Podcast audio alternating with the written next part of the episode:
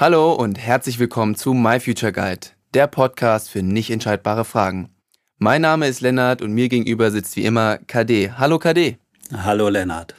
Ja, in unserer heutigen ersten richtigen Folge soll es um uns gehen. Wie haben wir das gemacht oder wie machen wir das mit diesen nicht entscheidbaren Fragen umzugehen? Und da würde ich direkt mal, KD, den Fokus auf dich legen. Wie hast du das denn damals gemacht bei der Berufswahl? Wie hast du dich damals entschieden äh, und hast losgelegt? Ja, das ist wirklich eine spannende Frage. Die rührt ja gleich an meinen ganz alten, äh, frühen, schwierigen Geschichten im Leben. Äh, ich glaube gar nicht, dass ich mich wirklich bewusst entschieden habe, sondern habe mich eher treiben lassen von Ideen und Vorstellungen, die in meinem Elternhaus oder in der erweiterten Familie andere sich für mich ausgedacht haben, was gut wäre. Ja, wir wollen hier direkt loslegen. Ist ja die erste Folge. Wir wollen unseren Hörern auch ein bisschen was bieten. Ähm du sagst direkt, äh, andere haben viel dir vorgegeben oder versucht dir vorgegeben. Das waren dann deine Eltern oder wen meinst du da äh, explizit? Ja, bei mir war es eher der Vater. Meine Mutter äh, ist recht früh verstorben und äh, vielleicht hat sich der Vater da besonders in der Verpflichtung gesehen, mir äh, ein gutes und äh, einen richtigen Lebensweg vorzubereiten. Ähm, also er hatte schon sehr klare Vorstellungen, glaube ich. Also ich sollte in jedem Fall einen Beruf ergreifen, wo mir die Unsicherheiten und die Risiken erspart bleiben und hatte für mich nun mal eine Laufbahn im öffentlichen Dienst vorgesehen. Das heißt, er hätte gesagt, KD, du brauchst Sicherheit, du brauchst ein klares Einkommen, du wirst jetzt Lehrer oder äh, wie explizit hat das denn wirklich letztendlich formuliert? Oder hat er dich mit so kleinen Sticheleien da immer so ein bisschen hingelenkt? Ja, er, äh, er hat das schon, glaube ich, heute äh, als altes Eisen, wie du mich ja bezeichnet hast, äh, würde ich das so sehen. Ich unterstelle ihm mal ganz fürsorgliche Gründe. Ich hatte damals immer mit so einem Handicap zu tun äh, und äh, da hat er gedacht, also wenn man so ein kleines Handicap hat und man nicht so 100% perfekt ist, dann muss man, glaube ich, äh, ist man gut aufgehoben, wo das Einkommen sicher ist. Und äh, ja, und ich so würde ich es heute positiv sehen. Mhm. Ähm, also hat er dir so ein bisschen versucht abzusprechen, da äh, ins Risiko zu gehen und da irgendwie mal auszutesten, was so geht. Aber letztendlich würde ich ja, also ich kenne deinen Werdegang jetzt nicht komplett, aber ich würde dich ja schon als beruflich relativ erfolgreich beschreiben. Ähm, du, du hast ganz viele Projekte, wo du am Arbeiten bist. Wie hast du das dann äh, vielleicht geschafft, dich da aus dieser ähm, aus diesem Bann so ein bisschen rauszuziehen? Also ja, ja bei mir war es so, am Anfang war ich, glaube ich, noch sehr, äh, sag ich mal, vielleicht der brave KD, der vielleicht schon äh, gedacht hat, was der Vater oder was die aus der Familie vorgeben, das kann nicht so falsch sein, mach das lieber nach meine eigenen Ideen, äh, Wünsche, auch Fantasien äh, für mein Leben nicht gelebt und äh, ja, habe dann auch, glaube ich, dann nach kurzer Zeit den entsprechenden Preis bezahlt, dass ich gemerkt habe, äh, die richtige Lebensenergie kommt da nicht hoch, äh, sein Leben mit, mit Sachen zu verbringen, äh, die man eigentlich gar nicht so wirklich will und die man nur macht, weil andere glauben, dass das für einen gut ist. Das hat für mich nicht funktioniert. Mhm.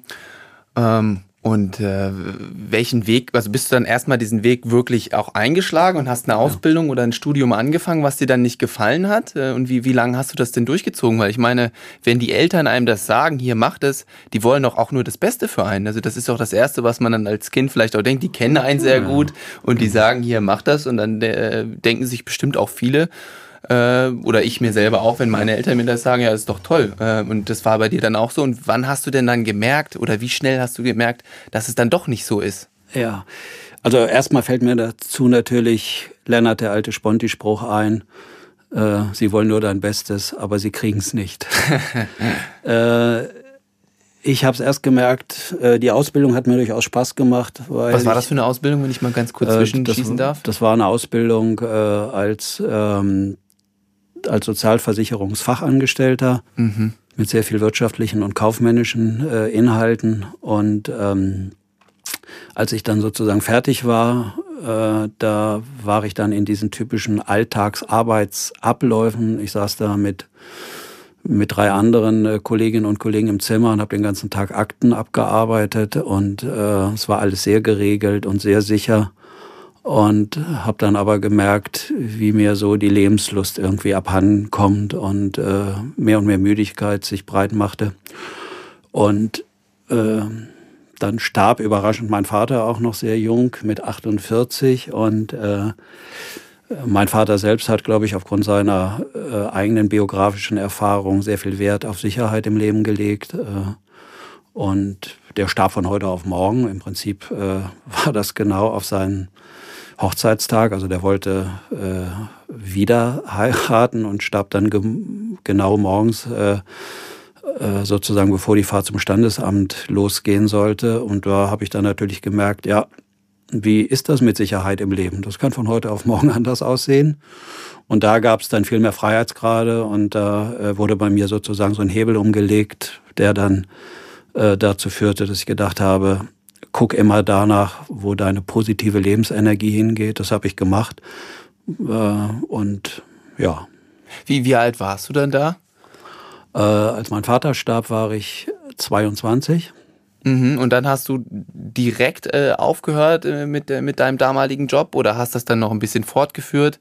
Ja, ähm, ich, ich habe dann ähm, das noch ein bisschen fortgeführt. Also ich habe auch da vielleicht so ein bisschen auch meine eigene ängstliche Ader. Ich habe dann irgendwie Arbeitszeit reduziert. Ich war äh, damals in dem Kontext einer der ersten Männer, äh, der richtig drum kämpfen musste, dass er halt halbtags arbeitet. Mhm und habe dann äh, mich noch entsprechend weiter qualifiziert, um äh, dann äh, Psychologie zu studieren.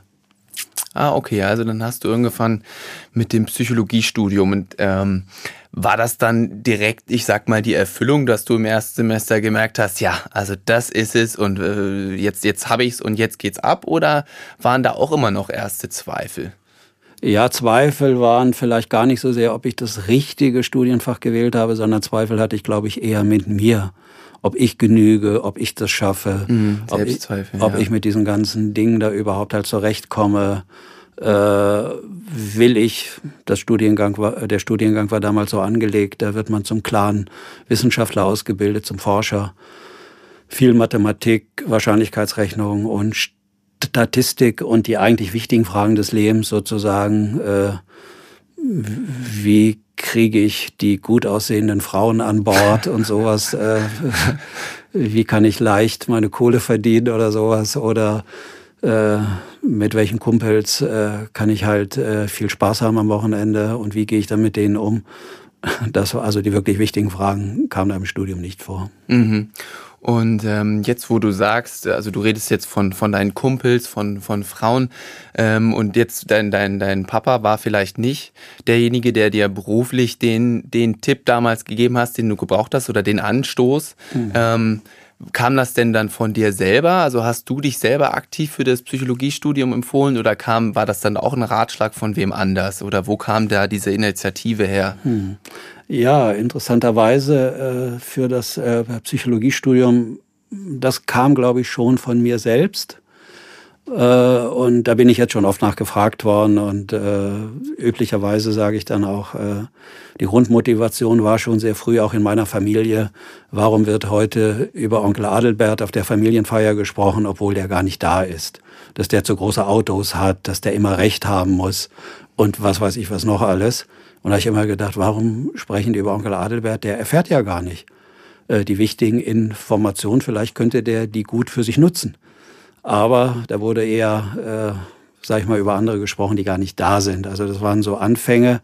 Da habe ich gedacht, mich interessiert, wie soziales Leben entsteht, wie Menschen das in Gemeinschaften miteinander machen, dass sie sich gut unterstützen können, dass sie äh, ihre gemeinsamen Ziele ausrichten können und das nach Möglichkeit äh, Abwertungen und Kränkungen und Entwertungen äh, nicht so oft vorkommen. Ja, das klingt doch, doch sinnvoll, äh, wie du das äh, geschafft hast. Und ähm, wie ging es dann weiter, nachdem du dein Studium abgeschlossen hast? Ich meine, das ist ja jetzt nicht nur, du hast jetzt, sagen wir, damals das richtige Studienfach gefunden, ähm, aber da kann man ja, also Psychologie ist ja so ein, ein weit, weit gefächertes Feld.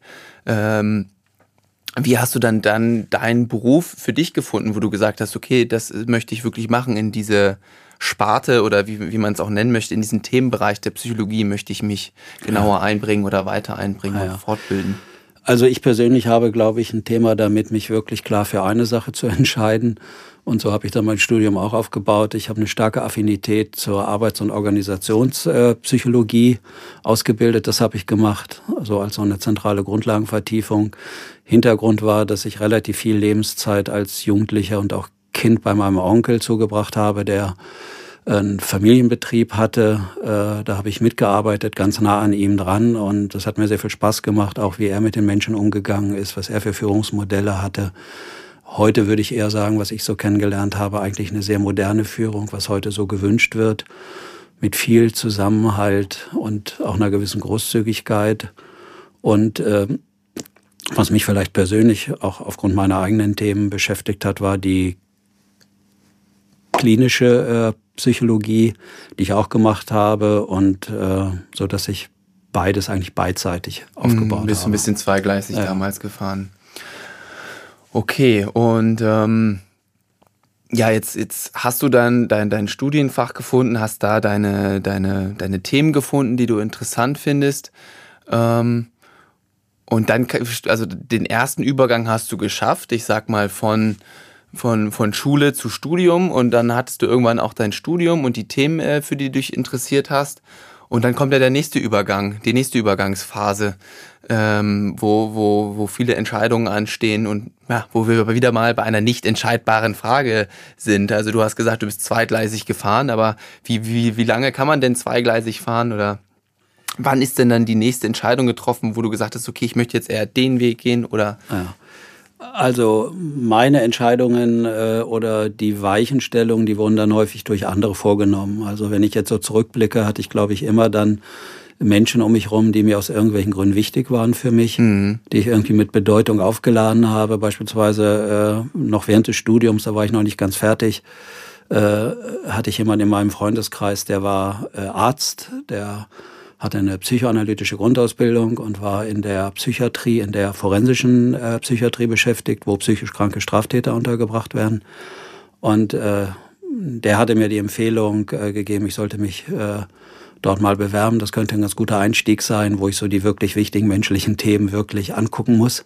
Mhm. Äh, wo sie so offen auf dem Tisch liegen, wo man auch nicht weggucken kann und kann sich davor so wegmogeln. Und dann habe ich mich da beworben und habe dann auch gleich nach dem Studium dort äh, eine äh, Leitungsfunktion einnehmen können und saß dann nach dem Studium sehr schnell mit 15 kranken äh, psychischen Straftätern auf Station und äh, musste mit denen irgendwelche Wege des Umgangs finden.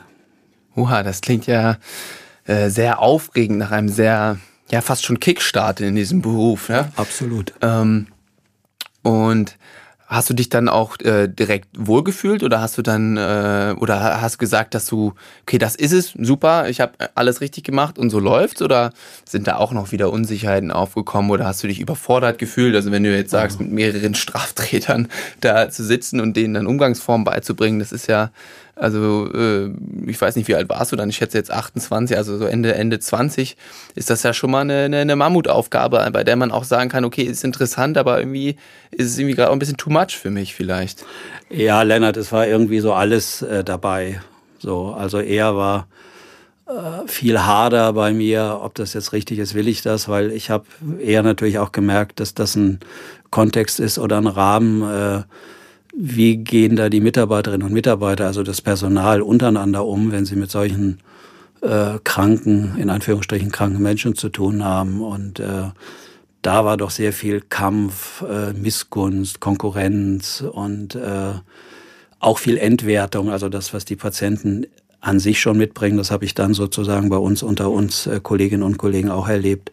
Äh, da war da natürlich viel Zweifeln auch und ich hatte da keinen richtigen Überblick. Äh, letztendlich, wie so das soziale Miteinander wirklich funktioniert, wie klar muss ich auf Regeln achten, wo darf ich großzügig sein, äh, was muss ich in, in jedem Fall thematisieren, was ist das richtige Wording der Ansprache mit Kollegen und so weiter und so weiter. Also das ist für mich, äh, glaube ich, äh, ja nicht unbedingt eine Überforderung gewesen, aber totales Neuland und äh, wo ich ganz viel lernen musste, einfach damit ich da halbwegs äh, den Boden unter den Füßen nicht verliere. Mhm. Und jetzt sagst du, du musstest viel, äh, viel lernen, aber das klingt eher auch so, als ob du da schon eine relativ schnelle, ja, eine Art Leitungsfunktion hattest.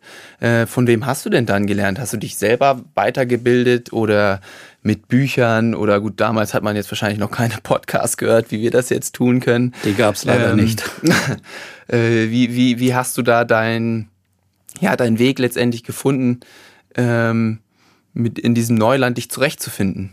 Ja, im Grunde genommen so, wie glaube ich, dass für dich, aber das werden wir ja gleich noch hören, äh, auch vielleicht noch funktioniert, dass man irgendwie Menschen begegnet, die da Erfahrung haben, äh, die man aus irgendwelchen Gründen gut findet, die man denkt, die haben irgendwie, ja, die wissen, wie man das so macht, die, die stehen auch zu einem, die geben einem Vertrauen. So habe ich da auch jemanden gefunden. Das war mein das war mein Oberarzt damals, äh, wo ich das Gefühl hatte, äh, der ist für mich da.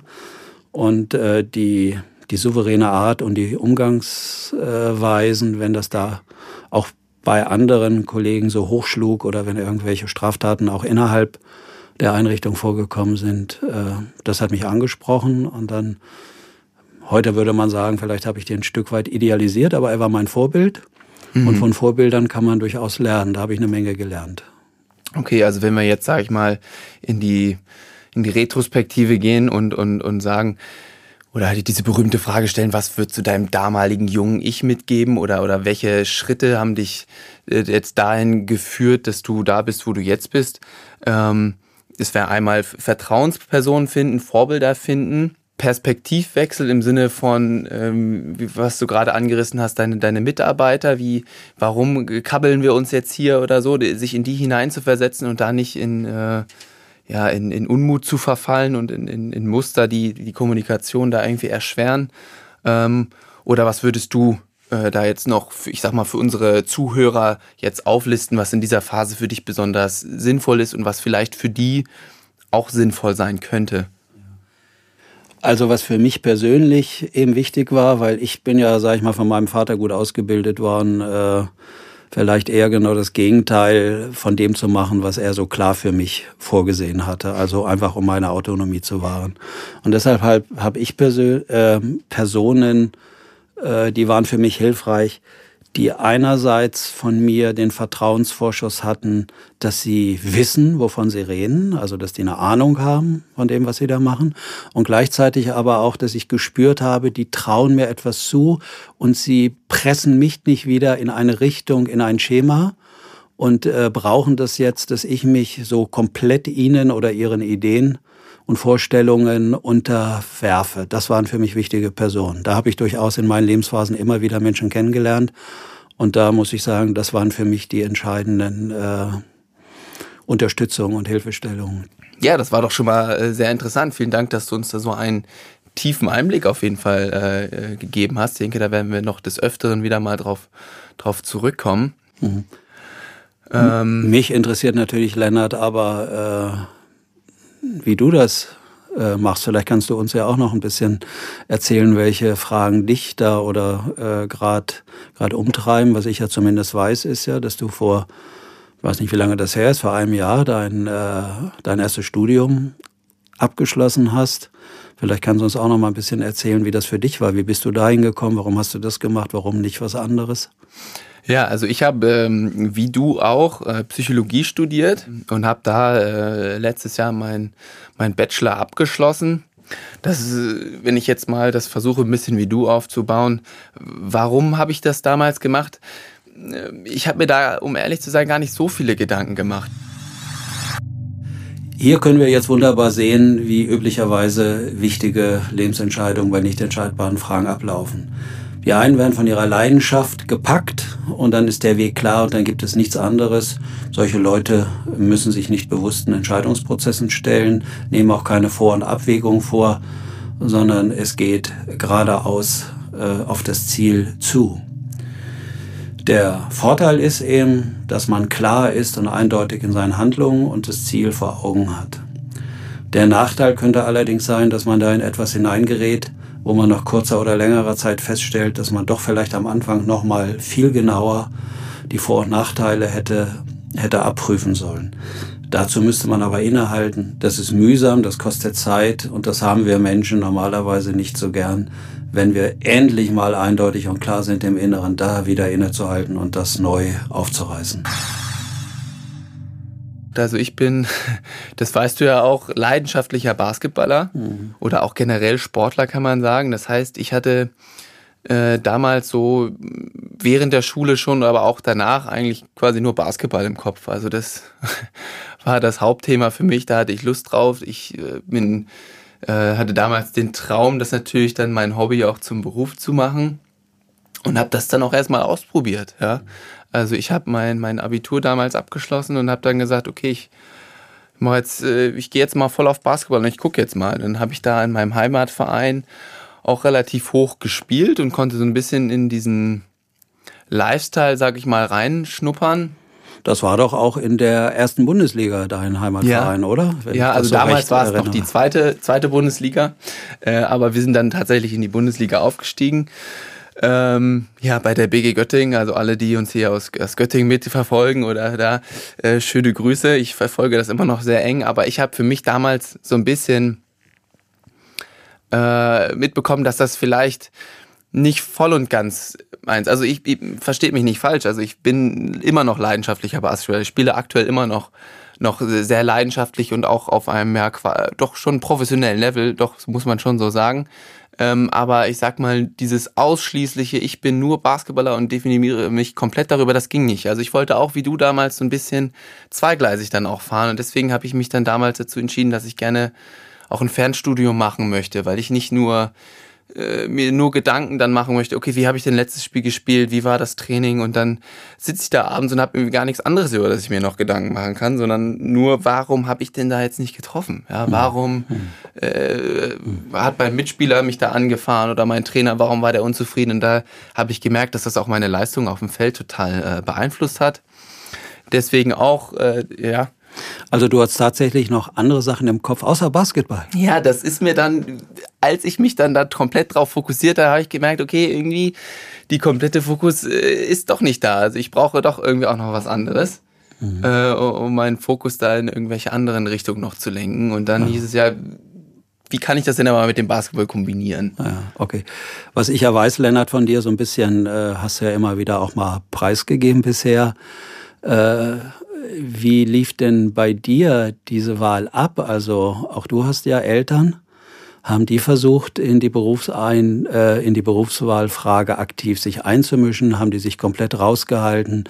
Äh, haben die dich äh, unterstützt? Haben die gedacht, äh, Mensch, so ein Profi im Basketball, das wäre bestimmt auch was, der bald in der NBA spielt oder so? Ja, also ja, die Unterstützung war auf jeden Fall immer da. Ähm also ich muss das immer so ein, so ein ich differenziere das immer so ein bisschen, einfach aufgrund der Tatsache, dass äh, meine Eltern auch äh, geschieden sind, äh, sehr früh. Also ich kenne das quasi nicht anders. Äh, ich bin bei meiner äh, Mutter aufgewachsen und habe aber auch immer noch einen sehr oder immer wieder einen sehr engen Kontakt zu meinem Vater. Das heißt, das sind immer noch zwei sehr, sehr wichtige Bezugspersonen für mich. Und natürlich bin ich auch immer mit dem im Austausch gewesen. Ähm, mein Papa ist selber auch Sportler gewesen, auch Basketballer. Das heißt, er war natürlich immer stolz wie Bolle, wenn ich da aufgelaufen bin und gespielt habe, auch wenn ich nicht immer so viel Spielzeit bekommen habe, äh, war der da immer schon sehr stolz und war war da gute Dinge und hat mich da sehr unterstützt und hat das toll gefunden. Meine Mama auch, vielleicht nicht, ist nicht mit der ganz großen Leidenschaft, aber die fand das auch immer gut, was ich da gemacht habe. Und wie ist das dann so, wenn man so spürt, dass der Vater selbst ein groß durchflutetes Gefühl von äh, halt von angenehmen äh, Gefühlen da hat, wenn er den Sohn auflaufen sieht, führt das eher dazu, dass man denkt, äh, man möchte den Vater weiter befriedigen, man braucht äh, mehr sozusagen Spielzeit oder man bleibt dann dabei. Ist das einerseits einengend, nimmt einem das dann Freiheitsoptionen, wenn man jetzt was ganz anderes machen möchte im Leben?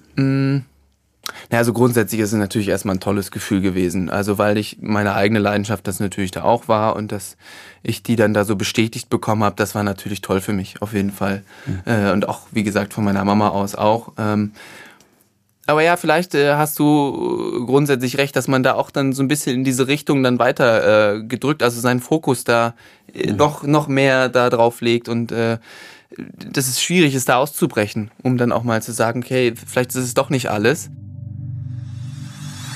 Ja, hier können wir eigentlich wunderbar sehen, äh, was menschliches Leben ausmacht, wie man sich zwischen zwei gleich starken Tendenzen entscheiden muss. Hier in dem Falle die Anerkennung und Zugehörigkeit von den Eltern oder speziell vom Vater zu bekommen, der sich freut, wenn der Junge ein Basketballprofi wird und der Junge spürt das, wie sehr er dem Vater eine Freude machen kann. Und was machen wir jetzt, wenn in Lennart andere Ideen entstehen, was man auch noch machen könnte im Leben? Wie kommt man dann da gut wieder raus, ohne den Vater zu enttäuschen? Wie geht man mit dem Gefühl um, vielleicht sich illoyal gegenüber den Eltern äh, aufgestellt zu haben? und was hat das für Langzeitwirkungen in unserem Leben und wie beeinflusst uns dann bei den immer wieder auftretenden konflikthaften Entscheidungen, denke ich mehr an die anderen und weniger an mich oder denke ich mehr an mich und weniger an die anderen? Von daher äh, ja, gehe ich da schon ein bisschen mit, dass das vielleicht äh, mich dann auch in diese Richtung gedrückt hat, aber ich habe dann wirklich ich weiß gar nicht, ob ich das so bewusst mitbekommen habe. Also jetzt so im Nachhinein klingt es irgendwie immer so logisch, wenn ich dir das jetzt erzähle, aber eigentlich habe ich dann irgendwann einfach gesagt, ja, ich möchte irgendwie schon auch studieren. Das war irgendwie, pff, ja, das ist irgendwie, war gefühlt so vorgegeben quasi, aber da habe ich dann so ein, also ich weiß gar nicht von wem, warum ich jetzt sage vorgegeben, aber irgendwie war das immer so mein, ja, mein Ding, was ich irgendwie wenn ich über meine Zukunft nachgedacht habe, so ein Studium gehörte da irgendwie immer mit dazu, aber welches genau, wusste ich halt nie. Und dann war halt aber auch für mich die Möglichkeit, ein, ein, Fernstudium zu machen. Das heißt, dass ich sozusagen nicht die aktive Entscheidung treffen musste, hey Papa, äh, also Basketball ist es irgendwie doch nicht oder hey Lennart, das ist es irgendwie doch nicht. Ich mache jetzt ein Psychologiestudium und äh, der Basketball, der bleibt links liegen. Okay. Sondern das war halt so, hey, du hast hier die Möglichkeit, ein Fernstudium zu machen und so kannst du zweigleisig fahren. Das heißt, ich konnte weiterhin diese Lorbeeren von meinem Papa äh, kassieren oder auch meine eigenen, also es ist, ne, soll jetzt nicht falsch rüberkommen, aber auch gleichzeitig mich anderweitig weiterbilden und ein neues hm. äh, Feld für mich sozusagen aufbauen. Okay, da höre ich, dass das bei dir ganz ähnlich ist wie bei mir. Ich bin ja auch zweigleisig gefahren und äh, konnte mich vielleicht auch nicht so richtig entscheiden. Und das ist ja genau, glaube ich, auch unser Thema. Wie findet man dann die richtige Entscheidung, ohne dann vielleicht Jahre erst später zu merken, oh shit, was habe ich denn da gemacht? Mhm. Wäre ich doch lieber beim Basketball geblieben oder hätte ich doch mehr auf die Ausbildungskarte gesetzt im ja. Rahmen eines Studiums oder sowas. Ja. Mhm. Eben, und ich kann auch jetzt immer noch nicht sagen, hätte ich damals äh, noch mehr Basketball gespielt, hätte ich noch mehr Zeit investiert, wäre mhm. ich dann vielleicht doch noch größer rausgekommen. Ja, klar, weil ja. kann ich nicht beantworten, aber ich bin eigentlich sehr froh darüber, dass ich diese mhm. Entscheidung damals getroffen habe und jetzt diese beiden Wege weitergegangen bin, wenn auch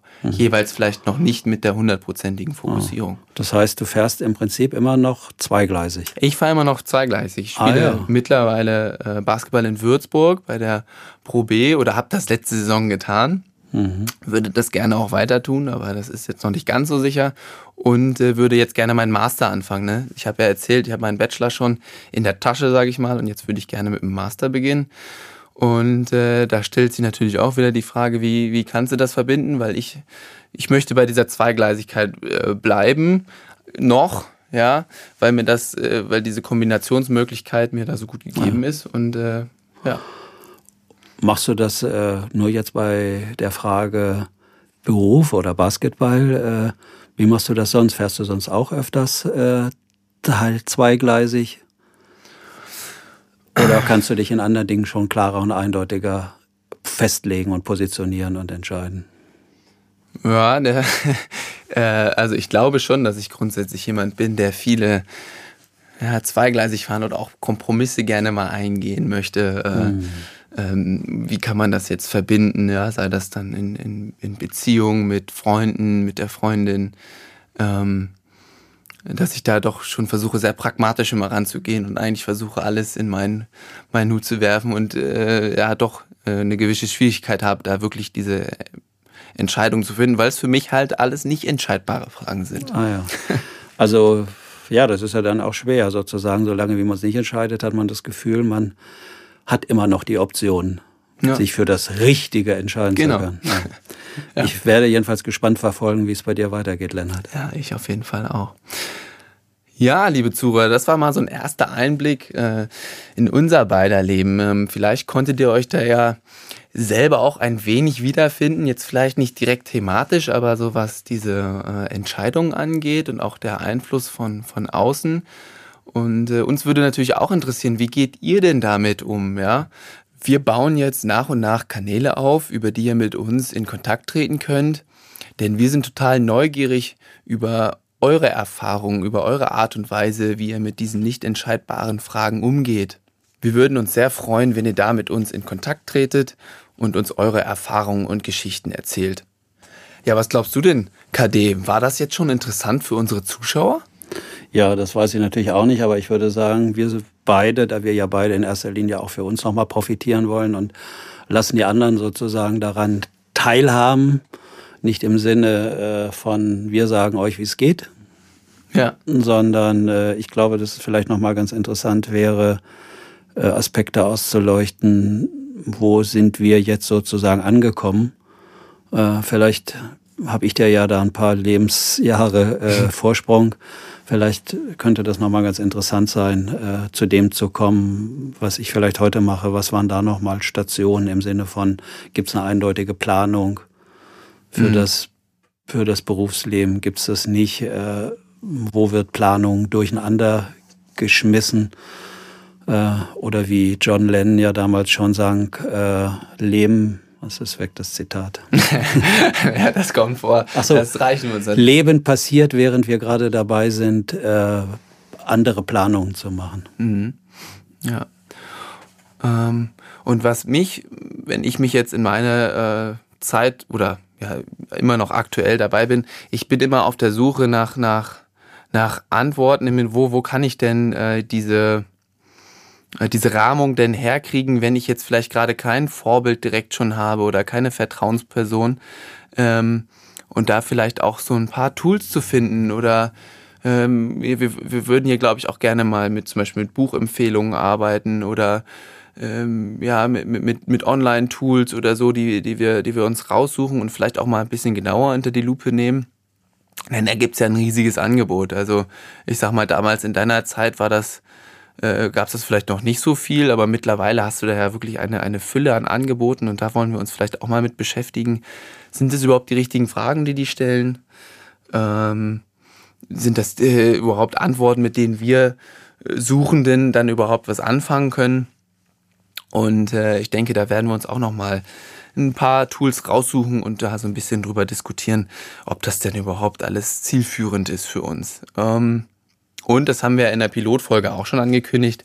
Wir wollen hier Gäste reinbringen. Wir, wir, wir, wollen, wir wollen auch andere Leute interviewen. Wir wollen nicht nur unsere Perspektive haben, sondern wir wollen auch andere Leute, wie gesagt, aus der Wissenschaft, aus der Wirtschaft, ja, aus dem Leben hier reinholen und äh, das ist jetzt nochmal ein, ein abschließendes Thema vielleicht. Ähm, KD, du bist ja, du hast ganz viele Projekte, aber ein, ein, ein ich nenne es jetzt einfach mal Projekt, äh, ist die Akademie für Potenzialentfaltung. Ja, und die hast du ja aufgebaut mit, äh, mit Gerald, mit äh, Dr. Gerald Hüther den wir äh, beide auch schon kennen oder den ich im Rahmen eines Praktikums kennenlernen durfte, da ihr ja beide in Göttingen äh, sitzt und euch ein Büro teilt und mit dem bist du viel im Austausch. Und ich denke, das ist ja auch, wäre auch ein total äh, interessanter Gast, den wir hier mal einladen können. Ich hoffe, dass das irgendwann mal klappt. Bestimmt. und äh, dass wir da auch mal seine Perspektive noch mit reinkriegen. Äh, vielleicht kannst du da noch mal ein bisschen drüber äh, erzählen, über diese Akademie. Ja, die Akademie für Potenzialentfaltung, wie es so schön heißt, ist ja sozusagen so, ein, äh, so eine Ableitung aus der aktuelleren neurobiologischen Hirnforschung, wofür der Herr Hüter ja steht. Ich habe ja selbst dann da auch äh, mit Fragestellungen äh, promoviert und ähm, ähm, da geht es im Wesentlichen darum, und das sind die aktuellen Fragen heutzutage, wie, äh, welche Kultur müssen Menschen miteinander ausbilden im Umgang, wenn sie miteinander in äh, Beziehung gehen, äh, dass sie äh, ihre Potenziale, also die angelegten Potenziale, die sie mitbringen, ähm, auch wirklich zur Entfaltung bringen. Und da können Menschen so miteinander umgehen, dass diese Potenziale nach Möglichkeit nicht entfaltet werden. Oder sie können Wege und Formen finden, dass das in Richtung Ausschöpfung des Potenzials geht. Und was äh, wäre für so ein individuelles Leben erstmal geschaut schöner, als wenn man hinterher dann äh, halt zurückschaut und sagt, Mensch, das war eine Fülle, das war ein reichhaltiges Leben. Ich konnte so die Dinge, die ich da mitbekommen habe, auch alle ganz gut ausleben und zur Entfaltung bringen. Ja, das war doch ein nettes Schlusswort. Wir haben heute mal ein wenig die Hosen runtergelassen in dieser Folge und euch tiefe Einblicke in unser Leben geboten. Jetzt ist die Frage, was ihr damit anfangt, ob ihr damit was anfangen könnt. Wir würden uns freuen und melden uns bald wieder mit neuen spannenden Themen und Gästen und weiteren nicht entscheidbaren Fragen. Bis zum nächsten Mal. Tschüss. Jo, tschüss, Lennart.